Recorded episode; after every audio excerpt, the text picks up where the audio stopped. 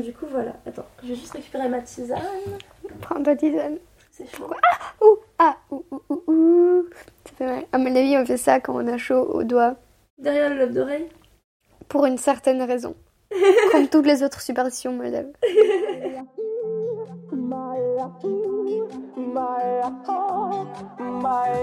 Le prince Vassili de Moldavie. Je l'ai baisé.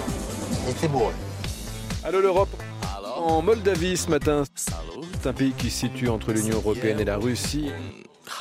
Et ça se ressent dans sa culture et sa vie politique.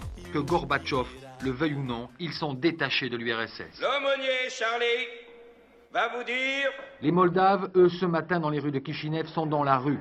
comment notre monde libre l'emportera sur le communisme avec l'aide de Dieu et d'une poignée de marines. Leur parlement s'apprête en effet à voter cet après-midi leur déclaration d'indépendance. Je suis née en 1998, le 25 mai, à Moldavie, à Chisinau, à Cette république devrait être la septième du RSS à le faire. C'est dans la, c'est dans l'esprit moldave d'être très généreux, très accueillant. C'est probablement la meilleure expérience de ma vie, le moment où j'ai, j'ai pu faire trois années par intermittence à Istanbul. De mon petit cocon confortable, j'arrive dans un pays tellement dense où je parle pas la langue, on connaît personne. Tout est si, intense, je sais pas, j'arrive à 100 000, tout est tellement différent, je comprends rien, je, je, m'étouffe contre toutes ces choses à faire.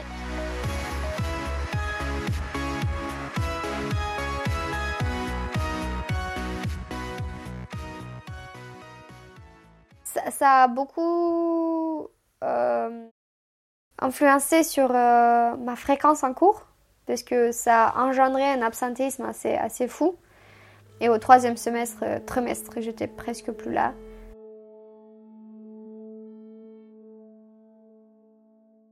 Euh, j'ai réussi à avoir mon bac, j'ai eu une mention, j'ai eu mon bac et bac avec attends, avec 88 sur 100.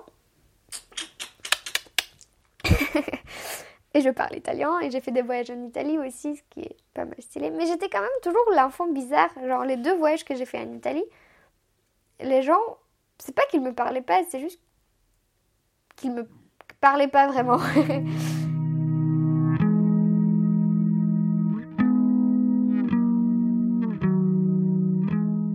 Euh, et mes deux correspondantes, elles étaient trop douces et je m'entendais trop bien avec leur famille. Leur famille qui était évidemment fascinée par moi parce que chaque fois que, que je commençais à parler de moi, ben, juste quand je commence, ça me fait trop peur parce que souvent j'ai l'impression que c'est mon côté snob, mais en même temps c'est naturel. Genre, je commence une conversation, je dis que ma langue maternelle c'est le roumain, d'où vient tout de Moldavie. Là-bas on parle le russe aussi. Et donc la question qui vient par définition après, c'est combien de langues tu parles?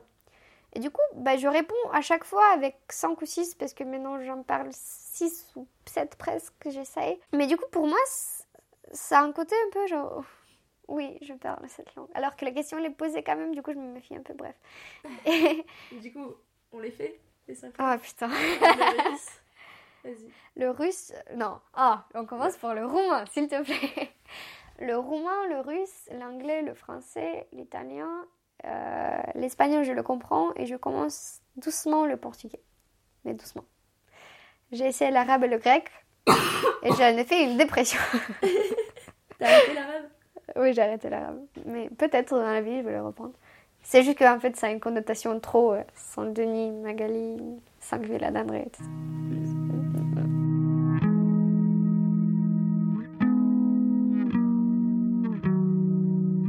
Et donc voilà, par rapport au russe, par contre, j'ai pas, j'ai pas mentionné, j'ai, toujours dit que, enfin, dans le podcast, j'ai dit que je le détestais, euh, mais je le parle quand même. Parce que j'ai pas eu, tu peux pas ne pas parler russe quand tu habites à Moldavie. Et je le parle euh, pas par mais par euh, contact. Voilà.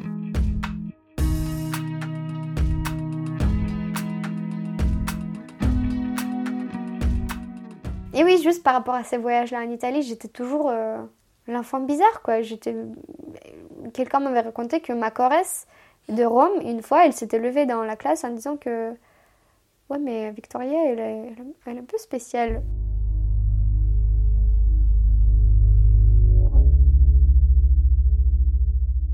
Et pour moi, ça a été juste une sorte de. J'essaie juste d'être sympa, quoi. Je fais un effort dans la vie pour être douce avec les gens et je suis quand même vue comme bizarre parce que c'est vrai que ce que j'avais fait était un peu bizarre. Bon.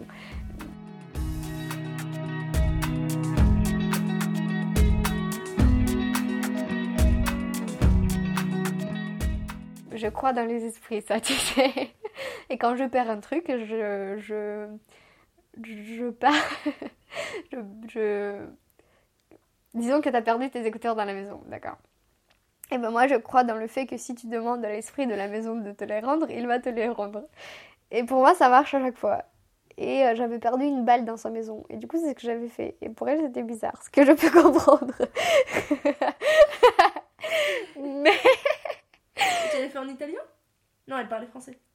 Elle parlait français, mais je pense que je l'ai fait en roumain, je sais pas, je sais pas.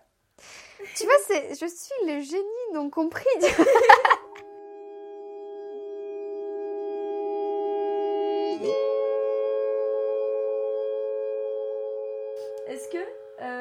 C'est un sacrilège de demander quelque chose à l'esprit de la maison si t'as rien à demander Pour qu'on l'entende ou pas Qu'est-ce que c'est un sacrilège? Bah, Est-ce que, est que ce serait mal de. Ah non, pas du tout, il est super gentil. Je sais pas, je me renseigne, tu sais, je suis pas très forte en croyance, moi je. Oui, je sais, je me rappelle de, de, de petit Deba autant, tout petit. D'a- d'a- D'abord, il s'appelle Damovoy, un, un russe, et euh, Barabashka, un roumain. Euh, enfin, pas un roumain, mais dans. Bref. Et dans la croyance russe, il est quand même assez présent. Genre, c'est vraiment une légende dans laquelle on croit. C'est pas, c'est pas un mythe religieux ni rien, c'est une légende, et on y croit.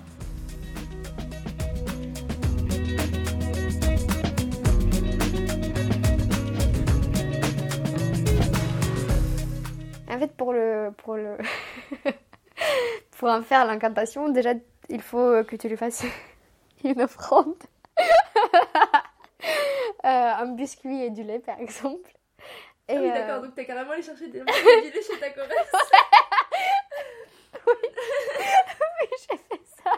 Et j'ai pas trouvé la balle, ce qui était le, le côté le plus pathétique. Parce que du coup, d'habitude, je trouve les choses, mais pas dans ce cas-là. Et du coup, euh, tu lui mets ça sur la table et tu dis euh, Barabashka, est-ce que tu pourrais, s'il te plaît, me rendre ce que tu m'as pris? Enfin, je t'accuse pas, mais s'il te plaît, si tu pourrais m'aider à le retrouver au moins. Et tu vas refaire le tour de la maison, tu vas rechercher partout où tu as déjà recherché et tu vas trouver le truc. Et ça marche. Ça marche. Je. Est-ce que si on fait ça, mais qu'on fait pas une incantation et que juste on prend le temps de bouffer le biscuit avec le lait et qu'on fait le tour de la maison, ça marche? Mais non, c'est pas à toi de bouffer le biscuit, c'est pour lui. euh. Du coup, t'en fais quoi? Après Tu le jettes? Bah, moi je le mange d'habitude, mais je j'attends quelques heures passées quand même, tu vois. D'accord. Parce que il s'est pas servi par politesse, tu vois ce que je veux dire Non, je déconne, je sais pas aussi folle que ça.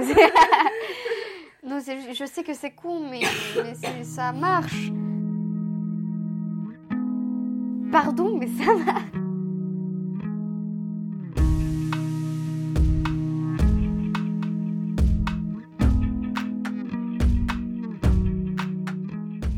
C'était ma deuxième Corrèze, c'est ma première Corrèze. Euh, sa famille m'a adoré et moi j'ai adoré sa famille.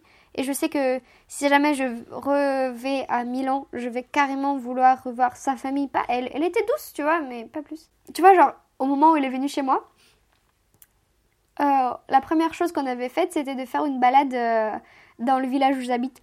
Et je lui ai dit, ouais, si tu veux, tu peux prendre des photos parce que l'architecture, il m'a super mal regardé, genre, c'est bizarre. Alors que pour moi, c'est normal, genre, tu t'intéresses à l'architecture.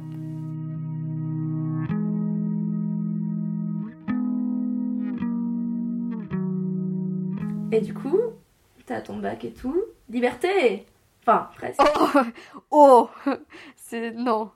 Parce que. euh, Parce que- Il se passe quelque chose qui s'appelle admission post-bac, déjà, je suppose. Euh, admission post-bac. Moi, j'étais sereine par rapport à ça parce que je m'en foutais un peu parce que j'étais déjà en dépression ma sortie du lycée. du coup, mais c'est drôle quand même. Genre, tu regardes un peu mon passage dans la vie et j'étais jusqu'à mes 16 ans et après ça fait oh. Et là, j'ai fait une euh, une descente d'une montagne russe qui monte, qui monte, qui monte et après qui fait qui descend. Du coup, on va revenir euh, là-dessus parce qu'il y a quand même un moment où on se rencontre dans cette histoire. Oui.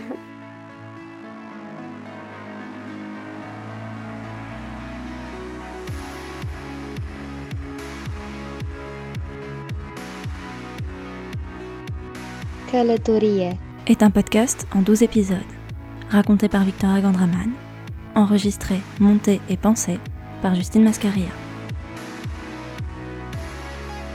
Si vous avez aimé, n'oubliez pas de me le dire et de le dire au monde en partageant cet épisode ou les autres. Les deux morceaux que vous avez entendus sont sous licence Creative Commons. Pour en savoir plus, et pour ne pas écorcher le nom ni des auteurs ni des morceaux, vous pouvez retrouver toutes les références dans la description de l'épisode. Calatorier est disponible sur SoundCloud, Spotify, iTunes, YouTube et sur toutes vos applications de podcast. N'hésitez pas à commenter, aimer et à mettre des étoiles si le cœur vous en dit. Retrouvez aussi les autres podcasts produits par Capsule sur Instagram et là où toutes les belles choses se passent. A tout de suite